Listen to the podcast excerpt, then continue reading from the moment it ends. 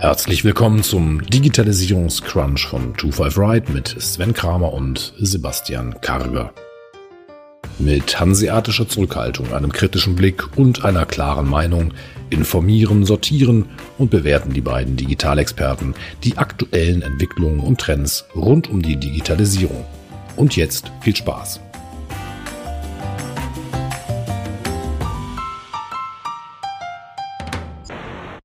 Heute haben wir eine ganze Reihe an Updates, weil es hat sich einiges getan an Themen, über die wir in der Vergangenheit schon mal gesprochen haben.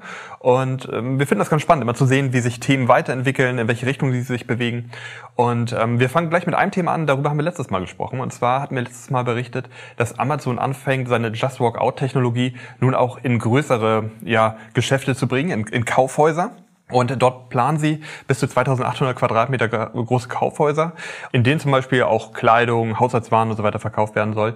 Und jetzt kam gestern die Nachricht, dass diese Just Walk Out Technologie, über die wir schon in der Vergangenheit häufiger mal gesprochen haben, auch bei Wool Foods eingesetzt werden soll und ähm, ja ab 2022 verfügbar ist. Genau. Ich glaube, zu Beginn sollen zwei Märkte von Woolfoods ausgestattet werden. Woolfoods scheint ja für vieles auch immer so ein bisschen die Experimentierwiese zu sein äh, von, von Amazon.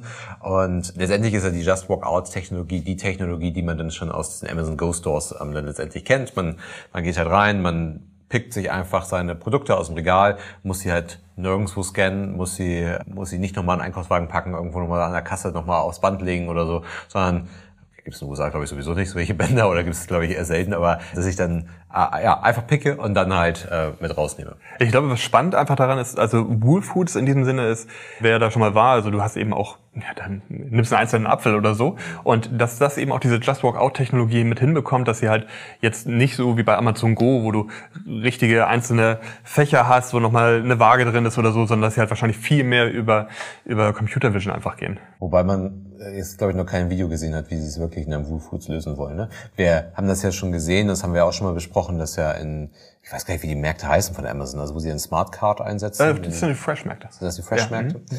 Da ist es ja wirklich so, dass ich dann halt nochmal eine Waage habe und ich nochmal auf dem Display dann nochmal weitere Informationen habe. Ich habe da halt, ich fahre mit mir ein Gadget eigentlich durch den Markt durch, äh, was ich dann an unterschiedlichen Stellen nochmal nutzen kann. Und ja, natürlich kann irgendwie die Just Walk Out Technologie wahrscheinlich auch einfach einen Apfel erkennen, den ich dann halt aus der Auslage rausnehme. Aber ich kann mir trotzdem vorstellen, dass es vielleicht noch die eine oder andere Herausforderung gibt, gerade im Bereich der Frische. Ja, genau, das meine ich. Ja, das kann ich mir nämlich auch als eine Herausforderung vorstellen. Und der, der Woolfood-Markt kommt ja auch gar nicht ohne Angestellte aus. Also da gibt's ja auch frische Theken, da kann ich mir ja auch warmes Essen, kann ich ja kaufen. Ja. Da werden sie, glaube ich, gar nicht ohne die Angestellten dann halt auskommen. Und wahrscheinlich wird das halt dann irgendwie eine Kombination sein. Also ich stelle mir das jetzt schwer mit, mit frische Produkten wirklich vor, die mir halt von einem Mitarbeiter ausgehändigt werden. Mhm. Also wie, wie will er das halt erfassen? Ne? Ja, ähm, ja. In Amerika, also du sagst gerade angestellt, in Amerika gibt es ja wohl auch so ein aufkommendes Unwohlsein, dass man halt sagt, okay, Amazon stattet jetzt immer mehr Geschäfte mit dieser Just Walk Out Technologie aus. Und das ist nicht nur Amazon, ich komme auch gleich nochmal drauf zu sprechen, es sind ja immer mehr Anbieter, die diese Technologie, mit dieser Technologie arbeiten. In Deutschland haben wir zum Beispiel auch Rewe, die seinerzeit damit äh, experimentiert, auch, auch mit öffentlichen Märkten experimentiert, also jetzt nicht nur im Geheimen. Und dass man sich dort schon Sorgen macht, was, was passiert mit diesen Mitarbeitern. Amazon rudert dagegen und sagt, also die haben halt ein bisschen mehr Zeit, jetzt sich um die Kunden zu kümmern, als irgendwie nur Ware irgendwie von links nach rechts zu schieben. Aber Amazon Go gibt es ja nur die, die die Ware von links nach rechts schieben. Oder den Touris erklären, wie sie, wie das ja, Ganze funktioniert. Genau, genau. Aber ich bin gespannt, also Woolfoods gerade ist dann doch nochmal so ein Bereich, das ist ja ein Unternehmen, das hatte Amazon 2017 für mehr als 13 Milliarden äh, Dollar gekauft und ist ja eigentlich so ein ganz altes, eingesessenes, großes Unternehmen in den USA, so eine gewisse Geschichte. Und das war damals ja schon ein großes Ding, dass Amazon das genommen hat und jetzt halt mm, auch diese technologische Veränderung mit reinbringt. Das wird nochmal interessant. Und gerade auch diese Woolfoods-Geschäfte sind auch erheblich größer. Also es sind jetzt nicht 2800 Quadratmeter, aber so ein Geschäft ist schon erheblich größer. Und das ist eben dann auch nochmal diese Herausforderung, vor denen viele Wettbewerber stehen, die auch versuchen jetzt diese Technologie zu entwickeln, das auf die große Fläche zu bringen. Weil du brauchst halt extrem viel Hardware. Ja, aber sie machen es halt einfach. Also es ist ja, ja. es sieht ja nicht so danach aus, als wäre es halt für Amazon die große Herausforderung, weil man sieht ja, also eigentlich so ein Zweistrang. Einmal diesen Strang, wie, wie Amazon den stationären Handel für, für sich halt entdeckt. Und ja, ne? dann halt mehr, den ja. anderen Strang halt, diesen auch mit der entsprechenden Technologie auszustatten, diese Technologie anderen zur Verfügung zu stellen. Die machen es dann halt. Und äh, wenn ich mir dann halt im deutschen Handel mir das halt angucke, also im stationären Handel mir angucke, wie lange die halt brauchen, so eine Technologie dann wirklich zu einer gewissen Marktreife zu bekommen, äh, mal ganz abgesehen davon, dass sie diese Technologie dann auch an andere verkaufen würden. Also davon sind die ja meilenweit entfernt das geht halt. Schritt für Schritt geht das halt bei Amazon weiter. Und während wir uns halt in Deutschland noch überlegen, Mensch, möchte der Kunde jetzt lieber die Produkte selber mit dem Smartphone scannen? Möchte er einen Smartcard haben oder will er, will er vielleicht doch noch einen Kassierer haben? Während wir uns dann mit dieser Fragestellung beschäftigen, geht halt Amazon Stück für Stück jede Woche einen Schritt weiter und treibt halt einfach nicht nur den stationären Handel für sich weiter, sondern halt auch das Thema Technologie. Ja, und gerade gerade in diesem Bereich das Thema Technologie, wir haben mal darüber gesprochen, wie weit die auch mit der Gesichtserkennung und so weiter sind. Und das ist ja auch etwas, was sie sogar über ihr AWS anderen bereitstellen, zur Verfügung stellen. Und das ist natürlich auch noch etwas, die haben auf der einen Seite entwickeln sie halt so welche Lösungen, die sie dann für so etwas wieder einsetzen können. Also das ja. äh, funktioniert dann halt auch alles wie so im Kreislauf. Genau. Ja, spannend. Wir haben letztes Mal auch über ein anderes Thema gesprochen. Vielleicht könntest du eine kurze Einleitung dazu nochmal geben. Den Open App Markets Act. Und ähm, da gibt es jetzt eine Entwicklung, nicht in Amerika, sondern in Südkorea, aber vielleicht einmal grundsätzlich, worum es geht. Ja, wir hatten ja zuletzt über, über die USA gesprochen, dass dort ein Gesetzesentwurf vorliegt, relativ kurzer Gesetzesentwurf, aber der den, den Umgang oder ja, besser gesagt eigentlich Apple und Google halt in der Benutzung des App Stores und äh, wie, wie sie ihn halt zukünftig gestalten wollen und so weiter ja stark einschränkt und auch nicht mehr halt diese ja, diese harten Regeln für halt die Anbieter dort halt ermöglicht. Und während das halt in den USA noch ein Gesetzesentwurf ist, wo natürlich man versucht schon gegen vorzugehen, ist es halt in Südkorea der Fall. So zumindest steht es in den Medien drin, dass ähm, Südkorea halt diesen Schritt jetzt bereits gegangen ist und das, was die USA vorhaben, jetzt schon getan haben. Und selbst die, die FAZ hat ja geschrieben zur, zur Öffnung der App Stores. Ganz so ist es dann tatsächlich nicht ähm, gewesen, sondern äh, in erster Instanz haben sie sich halt eigentlich nur um den Zahlungsdienst aus ja, den App Stores gekümmert. Richtig. Also das, was der Gesetzesentwurf in den USA vorsieht, das hat Südkorea hier nicht getan, sondern Südkorea hat einfach nur ermöglicht oder doch eigentlich, so kann man sagen, ermöglicht, dass ein, ein Anbieter, der eine App in den App Store bringt, halt die Bezahlung auch über einen anderen Kanal ähm, durchführen kann und es halt nicht über den App Store machen muss. Was aber einen riesigen Impact hat, einfach auf die Einnahmequellen. Genau, also normalerweise sind das halt 30 Prozent, ähm, ja. die darüber gehen. Und jetzt kann ich halt, ich weiß gar nicht, ob es das jetzt nur ein Vorstoß ist oder ob es tatsächlich schon umgesetzt ist, aber jetzt kann ich halt müssen Apple und Google halt den Weg darüber anbieten, das halt auch über, über andere Kanäle verkaufen zu können. Ja. Oder bezahlen zu können, so. Ganz genau. Und äh, das wird natürlich ziemlich interessant sein, weil halt diese 30 Prozent ist natürlich verdammt viel, was sie dort abgeben. Und wenn ich da andere Zahlungsmöglichkeiten hätte, ja. ähm, kann ich darauf vielleicht verzichten. Ganz spannend fand ich in Südkorea, dass der Trigger dafür, wo Google selber war. Ja, richtig. Ähm, ja. Also nicht, dass Google das veranlasst hätte, sondern äh, Google hat halt äh, gesagt, dass sie ihre 30%-Regel halt in Südkorea jetzt stärker durchsetzen mhm, wollen. Ja. Ähm, sie hatten halt vorher immer mal wieder Ausnahmen und dadurch, dass natürlich in Korea aufgrund des Platzhirsches dort mit Samsung dann ja Android einen recht großen Marktanteil auch hat, war das dann halt ja Trigger genug für Südkorea zu sagen, wir, wir widmen uns dem Thema mal.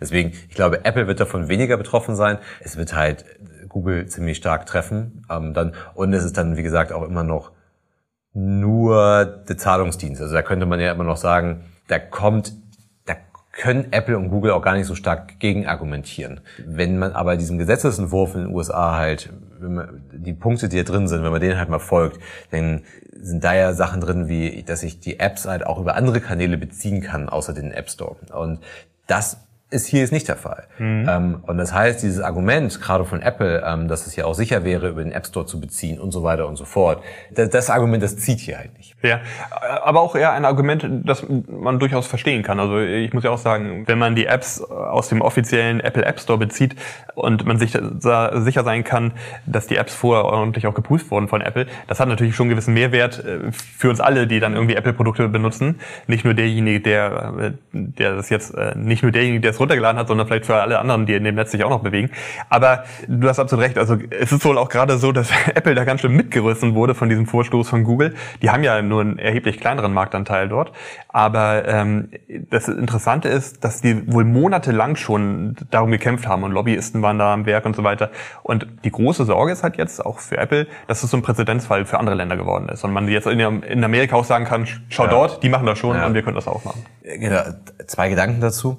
Ich glaube, dass dieses, dieses Sicherheitsargument, was, was Apple dort halt vorbringt, das wird halt bei Google, glaube ich, nicht ziehen. Nee, nee, ähm, also das, ja. äh, auch wenn Google sich das ganz gerne so vorstellt, glaube ich, ist die Qualität der Apps im Apple App Store doch mal dort deutlich höher als die, die ich halt im Play Store vorfinde. Äh, Kommentare hierzu gerne in Facebook. so, und dann ist halt die, die Frage, wenn die kein Geld mehr dafür bekommen, es über den App Store abzuwickeln. Ähm, weil letztendlich ist das ja eigentlich die Hauptprovision für den App Store. Ich beziehe eine App, keine Ahnung, für 5 Dollar, bekommen davon 30 Prozent ab. Dann, dann ist ja die Frage, also muss sich Apple und Google wirklich nicht dafür vergüten?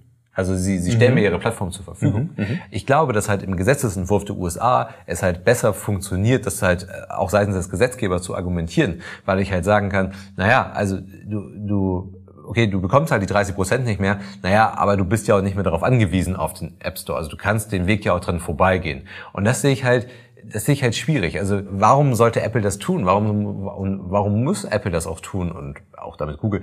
Ähm, warum müssen sie ihre Plattform zur Verfügung stellen und dürfen dafür kein Geld mehr bekommen? Mhm, ja. So, finde ich, finde ich halt schwierig. Und das, deswegen, wahrscheinlich sind sie in den USA schon so ein bisschen weiter. Vielleicht ist Südkorea auch so eine kleine Impulshandlung gewesen und vielleicht haben sie auch Chance, ähm, dagegen vorzugehen. Ja. Bleiben wir noch kurz bei Apple. Nächste Woche gibt's das nächste Apple-Event. Und äh, ja, ich glaube, ähm, bekannt gegeben, also das neue iPhone, ziemlich klar, das kommt. iPad, glaube ich, ein ja, paar neue Macs. Glaube ich, relativ viel Hardware ist ziemlich klar. Ähm. Aber irgendwie so ein bisschen das Vorhersehbare, ne?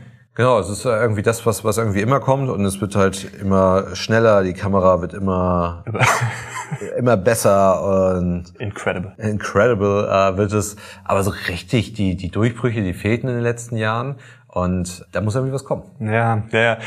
Wir haben in der Vergangenheit auch schon mal irgendwie über das Apple Car gesprochen. Das passt vielleicht nochmal so ein bisschen in diese Schiene, weil da gab es gerade vor kurzem Berichte drüber. Ich glaube, Bloomberg hat das berichtet, dass halt äh, der, der Projektleiter von Apple, also ich glaube so richtig gesagt, dass es ein Apple Car gibt, dieses Projekt Titan, wovon gerne gesprochen wird, das hat Apple nie, sondern man arbeitet halt an Special Projects, die sich halt im äh, Automobilbereich bewegen. Aber da der Projektleiter äh, wurde gerade abgeworben von Ford, die versuchen wollen, damit jetzt gegen Tesla ähm, aufzuschließen.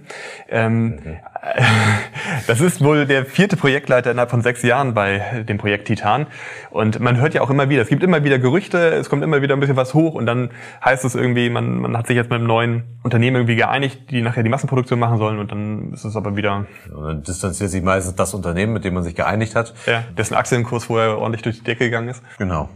Und ja, aber irgendwas muss, muss Apple bringen. Also egal, ob es das Auto ist oder ob es die Brille ist oder so. Also irgendwie müssen sie halt mal aus ihrer bestehenden Produktpalette irgendwie ausbrechen und ja. nicht nur immer das nächste bessere iPhone bringen, die nächste bessere Watch, iPad, Mac, was auch immer bringen, sondern sie müssen halt irgendwie mal ja das, das nächste Ding halt irgendwie raushauen. Und gerade so eine Brille hätte ja auch unheimlich viel Potenzial. Also man man mutmaßt ja auch die ganze Zeit, was ist eigentlich das nächste Device, was uns halt irgendwie extrem prägen wird. Das äh, Smartphone, wo Apple ja schon der Auslöser eigentlich für war, ähm, hat es die letzten 10, 12 Jahre jetzt getan. Und was prägt uns jetzt? Also was kommt halt nach dem iPhone und, ja. oder nach dem Smartphone? Und ich glaube schon, dass halt die Brille dort etwas wäre, auch das, glaube ich, was, was Sie nie bestätigt haben, ne? dass Sie daran arbeiten? Hm, wüsste ich auch nicht, ne? Ja. Aber das wäre halt wirklich, was mal wieder nicht nur für Apple wahrscheinlich gute Umsätze bringen würde, sondern was wieder eine neue, mhm. eigentlich ein neues Ökosystem bringen kann, ja. weil ich ganz neue Anwendungen damit erschließe, weil da werden ähnlich wie es auch im App-Bereich ist, da haben sich Unternehmen gegründet, die Apps entwickeln, die nichts anderes machen und es wird bei bei Brillen kann es ähnliches geben. Also auch Brillen werden halt irgendwie andere Branchen wiederum komplett verändern. Aber das, das muss doch mal kommen. Ähm ja, das stimmt. Ich hatte mal im Interview von Tim Cook gelesen, dass er gesagt hat, also wir können ganz, ganz viel. Aber wenn wir das machen, dann machen wir es halt irgendwie richtig. Und ich glaube, das ist irgendwie auch das, was man ja erwartet von Apple. Ne? Also wenn die halt ein Produkt rausbringen, dann muss das irgendwie auch sitzen. Und ich glaube, da haben sie natürlich mittlerweile, oder auch schon seit vielen Jahren, halt einfach so ein Level erreicht, damit müssen sie sich halt immer messen lassen. Und, und wenn die jetzt mit irgendwas um die Ecke kommen, was so halbgar ist, dann könnte das ganz schön wehtun für Apple. Das ist die Frage, wie lange die schon sowas arbeiten jetzt. Ne? Ja, also ja, es gab ja schon sehr, sehr lange nicht mehr. Eigentlich war, wenn man jetzt mal so von kleineren Hardware Erneuerungen oder Erfindungen oder sowas wie, wie AirTags oder ein HomePod, wobei der HomePod war ja auch eine Kopie von anderen, was dann sehr, sehr spät kam. Wenn man davon mal absieht, war ja die Watch eigentlich so das letzte ja, Device, was, was so komplett neu war, war jetzt aber auch nicht die Riesenüberraschung. Und ist auch, glaube ich, ja nie der Erfolg geworden, den irgendwie jetzt ein iPhone irgendwie gebracht hatte oder so. Ja, weil gerade auch das Ökosystem darum doch eigentlich ähm, ziemlich low ist. Ne? Also wann kommst du irgendwie auf die Idee, dir eine, eine neue ähm, App für deine Apple Watch runterzuladen oder so? Also das ist ja, ich würde sagen, der Anwendungsbereich für die Apple Watch ist immer recht ähnlich geblieben. Ja. Es ist nicht irgendwie, hat sich nicht weiterentwickelt. Das eine, einzige Ökosystem ist vielleicht das Verkaufen von Armbändern oder so. Ja. Aber äh, sonst hat sich da nicht so besonders viel rundherum getan. Ja.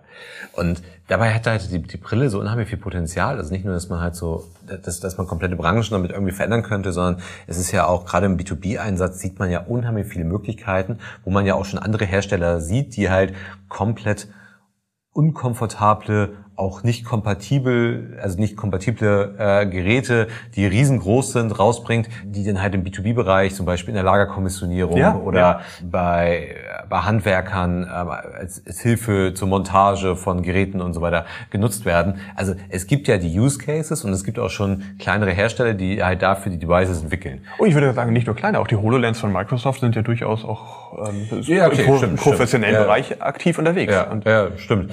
Aber es, es hat halt nie den Durchbruch, ne? Ja, das Ding sieht ja auch, also da kannst du ja noch nicht so.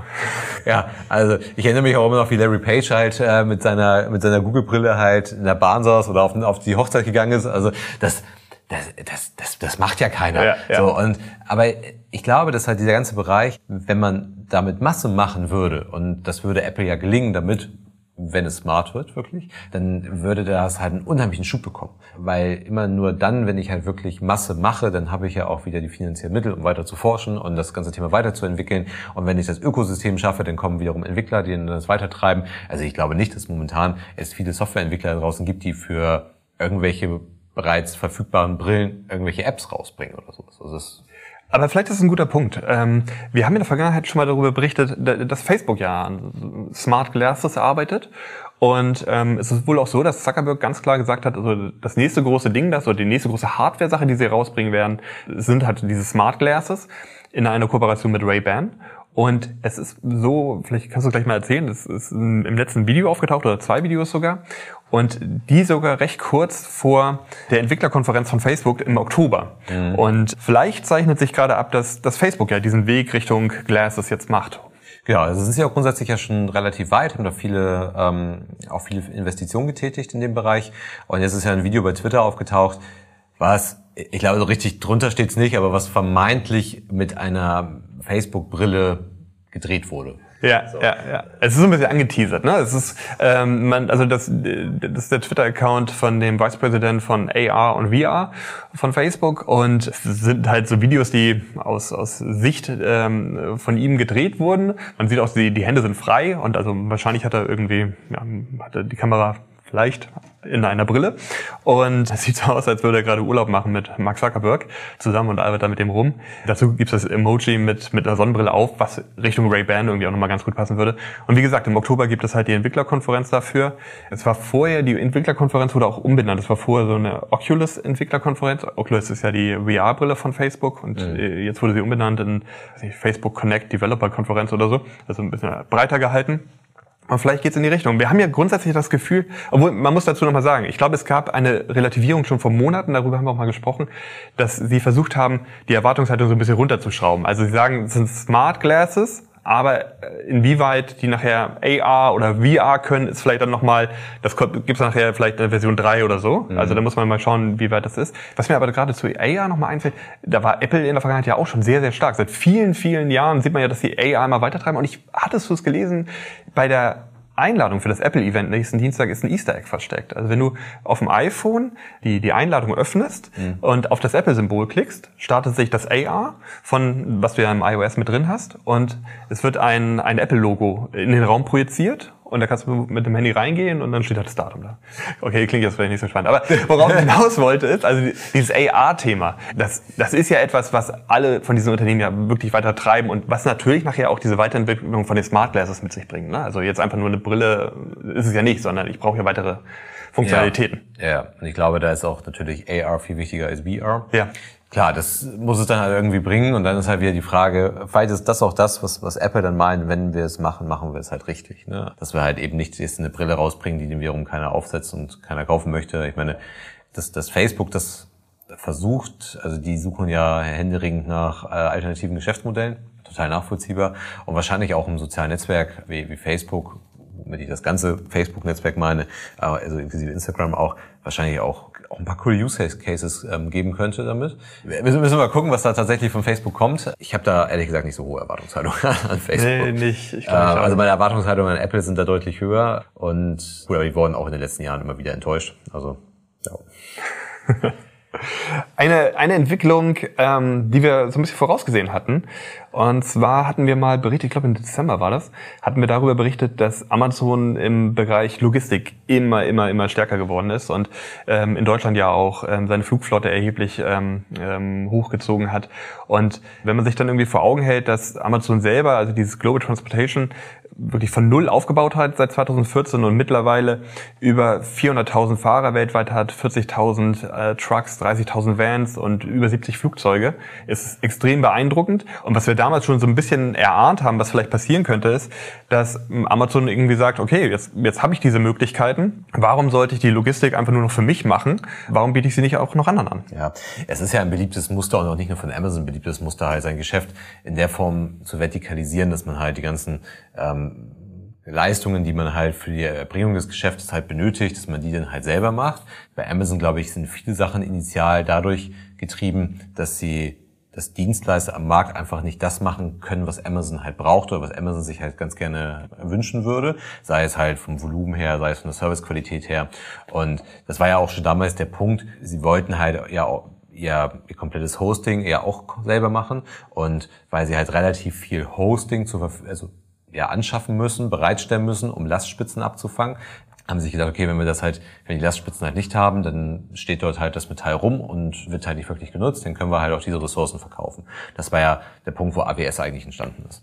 Und deswegen ist es ein beliebtes Modell von Amazon zu sagen, okay, wir machen dann irgendwie zumindest sukzessive alles selber und wenn wir es selber machen, ja, dann haben wir eine relativ große Infrastruktur, die müssen wir jetzt auslasten auch. Und so haben sie das halt auch also haben sie es mit AWS gemacht und so machen sie es mit der Logistik jetzt halt auch wieder, dass sie sagen, wir bauen halt eine eigene Logistik halt auf und das ist also nicht nur Flugzeuge, sondern ja auch LKWs, die letzte Meile machen sie, ähm, also sie haben halt unterschiedliche Logistikkomponenten dabei und Deswegen war es halt der, der, logische Schritt, den wir schon erahnt haben, dass sie sich dann halt auch öffnen, weil sie sagen, okay, wenn diese Flugzeugflotte sich dann halt bewegt und rumfliegt, dann haben wir natürlich auch Leerkapazitäten. Diese Leerkapazitäten machen wir halt voll, indem wir halt unsere Plätze auch verkaufen. Ganz genau. Und jetzt bieten Sie es direkt wirklich als, als Dienstleistung an, an, an andere Kunden und machen direkt Konkurrenz äh, zu FedEx und UPS. Genau.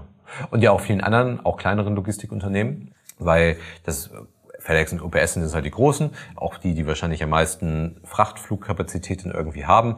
Aber es gibt ja auch viele kleine, gerade so im LKW-Bereich oder sowas. Und da wird Amazon es halt auch machen. Auch da werden sie das halt verkaufen. So, und das, das Hauptproblem an der Sache ist ja, dass Amazon halt eben nicht darauf angewiesen ist, damit Geld zu verdienen. Es, sie machen, also sie nehmen mhm. das Geld natürlich mit. Und das ist ja auch das, was wir immer wieder predigen. Man konkurriert auf einmal mit einem Unternehmen wie Amazon, was die gleiche Leistung erbringt wie man selber. Man ist aber selber darauf angewiesen, damit Geld zu verdienen, eine Marge darauf zu haben und Amazon ist es halt nicht. Bei Amazon, denen ist es erstmal nur wichtig auszulasten und kostendeckend zu arbeiten und deswegen werden sie die den Palettenplatz in einem Flugzeug viel günstiger anbieten können, als es halt ein FedEx kann, weil das ist halt sein eigentliches Geschäftsmodell. Und natürlich wird Amazon immer so einen Preis verkaufen, den sie auch draußen bekommen. Also wenn sie halt einen höheren Preis bekommen, dann werden sie es verkaufen. Aber wichtig ist ihnen halt, die Kapazität auszulasten. Und wenn sie die Kapazität nicht ausgelastet kriegen, dann werden sie den Preis runterziehen, was dann halt den Preis bei UPS und FedEx kaputt macht. Und das ist halt, also wir, wir, wir es ist, man kann wirklich sagen, wir predigen das ja immer wieder, weil das halt einfach ein Muster ist, was sich in sehr regelmäßigen Abständen wiederholt. Und das ist egal, ob das im Technologiebereich ist, ob das im Logistikbereich ist, es wiederholt sich immer wieder. Und das auch nicht nur bei Amazon. Und das ist, glaube ich, so ein ganz elementarer Punkt, so im, im, auch im, im, digitalen Wandel für Unternehmen, mhm. dass man halt einfach einen neuen Wettbewerber hat. Und diese ja. neuen Wettbewerber halt einfach das eigene Geschäftsmodell untergraben. Ja, und das einfach über Nacht. Ne? Also genau. oder ja, vielleicht, vielleicht ja gar nicht über Nacht, sondern man, man es ist ja eigentlich absehbar, man, oder man sollte sich der Gefahr einfach bewusst sein. Dass genau, also das ist ja, ähm, wenn wir darüber sprechen, werden wir auch häufig so dargestellt, als wäre das halt alles irgendwie Science Fiction. Aber wenn uns halt die letzten 20 Jahre irgendwas beigebracht haben, dann ja das, dass wir ja unsere Naivität irgendwie ablegen müssen. Alle haben irgendwie gesagt, ich muss durch ein Buch mal durchblättern, um das irgendwie zu kaufen. Ich will mal, ich will mal einen Teil lesen, ich will es mal in der Hand haben. So, wir wurden eines Besseren belehrt, dass ich das auch online kaufen kann, ohne es in der Hand zu haben. Dann kam das Thema auf, Mensch, aber Schuhe, das kann ich doch nun wirklich nicht online kaufen, die muss ich doch anprobieren. Na gut, die Geschichte kennen wir auch. Und bei den Autos haben wir auch das Gleiche. Da haben wir auch schon vor Jahren gesagt, auch das wird sich, auch das wird ein Gut werden, was ich irgendwann online kaufe, weil ähm, ja, vielleicht möchte ich meine Probefahrt noch machen, aber dann wird mir das halt vor die Haustür gestellt. Ich kann meine Probefahrt machen. Ich 14 Tage zurückgeben. Kann es 14 Tage lang zurückgeben. So und ähm, auch da sagen viele heute noch, das ist totaler Quatsch, das wird nicht funktionieren. So und ich glaube, was wir da halt einfach ablegen müssen, ist diese Naivität zu glauben, etwas wird nicht so funktionieren irgendwie wird es halt funktionieren, irgendeiner wird eine Lösung halt für finden und meistens ist es dann halt eben neuer Wettbewerb, der mit den, genau. den, das Wasser abläuft. Bleiben wir noch ganz kurz bei dem Thema mit der Logistik. Äh, ähm, Walmart hatte, wir hatten letztes Mal darüber berichtet, dass Walmart anfängt, auch seine Technologie anzubieten, also gerade so diese ähm, Point-of-Sale-Technologie auch für, für andere Kunden ähm, bereitzustellen. So ein bisschen das Beispiel, was du auch gerade mit AWS hattest bei Amazon, aber hier ist es eben von Walmart. Und Walmart sucht ebenso nach weiteren Möglichkeiten, irgendwo noch nebenbei Geld zu verdienen und nicht nur mit seinen eigenen Geschäften. Und haben jetzt, ja, die haben auch natürlich ein riesiges Logistiknetz in den gesamten USA. Ich glaube, die erreichen fast fast 70 Prozent der US-Bevölkerung problemlos. Und war ja damals auch, als wir ähm, über die Corona-Impfung gesprochen haben, dass ja Walmart mit seinen eigenen Pharmacies ein mhm. extrem wichtiger äh, Bestandteil dieser Impfstrategie war, weil halt, glaube ich, jeder Amerikaner im Umkreis von neun Meilen zu einem Walmart wohnt. Ja. Und genau diese Walmarts haben eben auch eigene Auslieferflotten und so weiter. Und dieses Logistiknetz bietet Walmart jetzt auch, ähm, auch weiteren Unternehmen an und externen Unternehmen an und das Ganze als eine White-Label-Lösung. Genau. Und auch nicht nur das, die Logistik in Form von Transport, wie du es eben beschrieben hast, sondern auch äh, Lagerhaltung und so weiter und so fort. Also ich kann halt meine eigenen Produkte dann halt auch bei Walmart einlagern und die liefern mir das halt aus, ähnlich wie man das halt auf den FBA kennt. Also mhm. Also von Amazon FBA dann halt kennt, wobei ich sagen muss, dass ich bei Walmart irgendwie durcheinander komme. Also es gibt dort Walmart Connect, es gibt Fulfillment Services, es gibt Go Local. Irgendwie ich weiß jetzt nicht mehr, welcher Service genau was ist, aber irgendwie steckt alles drin. Also von, äh, dass ich, also von dem Punkt, dass ich die Logistik nutzen kann, dass ich meine Ware da einlagern kann, dass ich wahrscheinlich auch meine Ware über einen Walmart-Marktplatz verkaufen kann. Ja, ja, ja. Äh, genau. Mhm. Ähm, bis hin zu, dass ich Walmart als Drop Shipment benutzen kann, dass ich sagen kann, ich habe eine Order und du hast die Ware, liefer sie mal aus. Das bietet mir Walmart mittlerweile halt alles. Ähm, und ich, ich, ich habe so ein bisschen den Eindruck, dass unter diesem großen Begriff Delivery as a Service irgendwie, glaube ich, diese ganzen Sachen irgendwie vereint werden. Aber ähm, mit der Namensgebung können Sie sich noch mal was überlegen, weil ich weiß es halt eben nicht, was genau hinter Go Local steckt oder was Walmart Connect sein soll. Fulfillment Service kann ich mir noch irgendwie vorstellen. Aber genau, aber das, das Walmart hat mittlerweile sehr, sehr umtriebig und öffnet sich halt auch. Und das hatten wir eben auch mit der Vertikalisierung. Natürlich macht Walmart das dann irgendwann alles selber bei der gewissen Größe. Und man muss auch sagen, Walmart ist ja durchaus ein sehr konservatives Unternehmen, was sich aber mittlerweile ganz gut macht. Also ja, ja, wir hatten, glaube ich, so genau. wir hatten mal darüber gesprochen, ne, dass sie halt wirklich eigentlich so, so ein bisschen äh, im Kampf gegen Amazon ganz gut ja, sich behaupten. Und man hat so das Gefühl, so Amazon kam aus dieser Online-Welt und berichtet Bericht, äh, bewegt sich immer mehr Richtung stationär und Walmart ganz klassisch aus dem stationären Geschäft be bewegt sich immer mehr Richtung Online und Technologie und äh, konkurrieren halt immer mehr miteinander. Und das sind eben auch zwei Unternehmen äh, mit ihrem Kundenzugang und Geld, das sie zur Verfügung haben. Ich glaube, das ist ganz spannend und kann das ganze Thema ein bisschen beflügeln. Ja. Ähm, mal schauen, wie sich es entwickelt. Bleiben wir noch ganz kurz im Handel. Wir hatten in der Vergangenheit mal, glaube ich, darüber berichtet. Ich glaube, ähm, hatten wir erzählt, dass im Hofbräuhaus konntest du, als wir damals darüber gesprochen haben, konntest du halt mit Alipay schon bezahlen. Und Alipay ist ja ein Online-Bezahlsystem von der chinesischen Alibaba Group, hat eine Milliarde Nutzer, es ist also unglaublich stark genutzt in China und wird jetzt auch von der IT Süd mit angeboten. Ja lange Zeit haben die, oder ich glaube, es ist auch immer noch so, die, die Chinesen haben nicht wirklich Interesse auf den europäischen Markt zu gehen. Also ich glaube, die haben halt andere Märkte, die, die halt... Ja, auch einen eigenen Markt. Ja, genau, also das ist ja der Hauptpunkt. Also ihr eigener Markt ist ja so unfassbar groß, dass die ja das Gegenteil vor allem von Israel haben. Also Israel hat das Problem, dass der eigene Markt so klein ist, dass die immer mit einem Startup immer sofort auch global denken. Und in China ist halt genau das Umgekehrte. Der eigene Markt ist so groß, dass sie halt gar keine Motivation haben, rauszugehen bis auf Afrika, glaube ich. Das ist halt ein Kontinent, den sie halt ganz gerne für sich erschließen wollen. Also das mache ich auch nicht nur mit der Endgroup, sondern meine ich halt mit komplett äh, China eigentlich.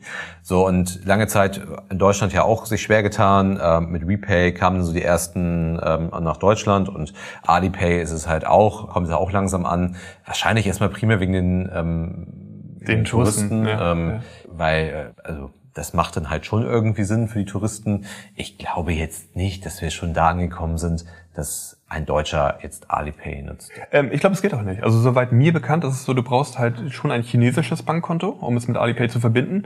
Oder du brauchst halt ein internationales, nicht ländergebundenes Bankkonto. Ja. Ähm, also es scheint dann wirklich für die Chinesen, also das Aldi Süd allein für die Chinesen anbietet. Ja. Sie sagen selber für ja, die vielen chinesischen Touristen und auf der anderen Seite halt die Chinesen, die in Deutschland leben, so als Expats oder so. Ja, Genau, und letztendlich ist ja auch Aldi Süd ja auch, ähm, sind ja auch diejenigen, die dann ja auch ins Ausland drängen und halt auch die einfach global aktiv sind und vielleicht ist es so eine Art Abfallprodukt für Deutschland dann mit, weil sie es international sowieso anbieten müssen dann. Also deswegen, äh, das, das, das Spannende daran finde ich halt gar nicht so die Sache, dass wir jetzt Alipay in Deutschland irgendwie haben. Also der, also wir haben das ja schon in anderen Märkten, also in anderen bei anderen Händlern, aber jetzt so der erste Lebensmittelhandel dann mit, äh, mit Alipay um die Ecke kommt, sondern man, man merkt halt sukzessive eine Bewegung aus China nach Europa, ähm, dass die Services dann doch hier versuchen, langsam Fuß zu fassen.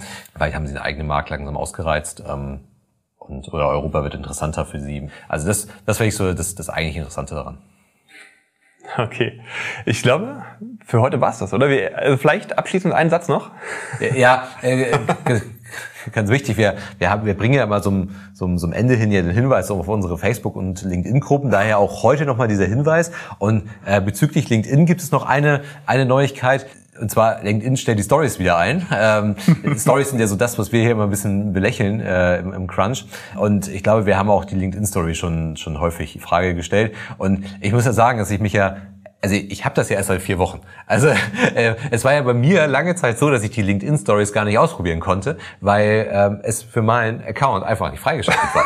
Und jetzt habe ich das. Deswegen hast du es immer gebasht. Irgendwie. Ja, genau. Deswegen bash ich halt Stories halt immer. Äh, und jetzt kann ich die Stories endlich mal nutzen. Nicht, dass ich es getan hätte, aber ähm, das war ja auch der Grund. Deswegen äh, äh, jetzt äh, stellen sie halt die Stories wieder ein. Ähm, Gut, aber auch das haben wir vielleicht ein bisschen erahnt. Ähm, am Ende bleibt, äh, ich glaube, das neue Cool ist halt keine Stories mehr zu haben und am Ende hat Xing noch die Stories und dann war's das. Ja, die haben sie doch schon, oder? Ich glaube, du bist einer der Ersten. Ich glaube, ähm, du hast sie, glaube ich, seit Juni. Und ich glaube... Ja, vielleicht haben sie gemerkt, dass ich die LinkedIn-Stories habe und haben mir dann halt die Sing-Stories als Ausgleich. Ja, als, als Ausgleich dann gegeben. Six-Fluencer äh, bist du. Ja, genau. Oh, oh Gott, das ist... okay, dann, okay, dann haben wir auch alles erreicht. Ähm, ja, okay, also es ist dann wieder cool, keine Stories zu haben und äh, war auch ein bisschen fragwürdig, wie man das im Businessumfeld richtig einsetzt. Aber okay. Gut, daher. Bis zum nächsten Mal. Genau, bis zum nächsten Mal. Macht's gut, tschüss. Tschüss. Der Digitalisierungscrunch ist eine Produktion von 25 Ride. Die Herren Karger und Kramer sind Gründer des erfolgreichen Beratungsunternehmens Liquam, aus dem 2020 die 25R Digital GmbH entsprang. 25 Ride Digital steht für Veränderung und Digitalisierung. Wir liefern Inspiration, Impulse, Wissen und Austausch für die Themen von morgen. Wir berichten über Trends und Entwicklungen und schaffen damit eine Bereitschaft für anstehende Veränderung. Wir wollen Aufmerksamkeit für die Themen von morgen schaffen, befähigen und gemeinsam die digitale Transformation in der Gesellschaft vorantreiben. Lerne uns kennen unter 25r-digital.com.